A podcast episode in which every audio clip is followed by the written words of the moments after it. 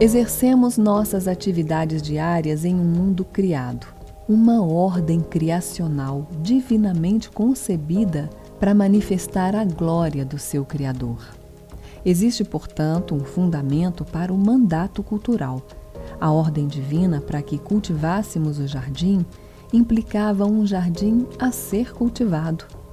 Como imagens de Deus, refletimos no nosso trabalho o labor divino e no nosso descanso o seu alento.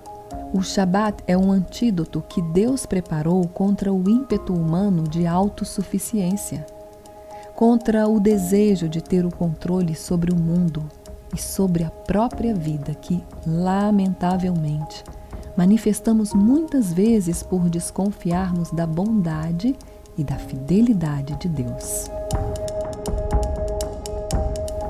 Acesse essa meditação na íntegra e mergulhe conosco pelas quatro dimensões criacionais e em outras 33 no Devocionário da Estação da Criação, disponível no site da Amazon.com em formato digital ou em www.livrou.com.br.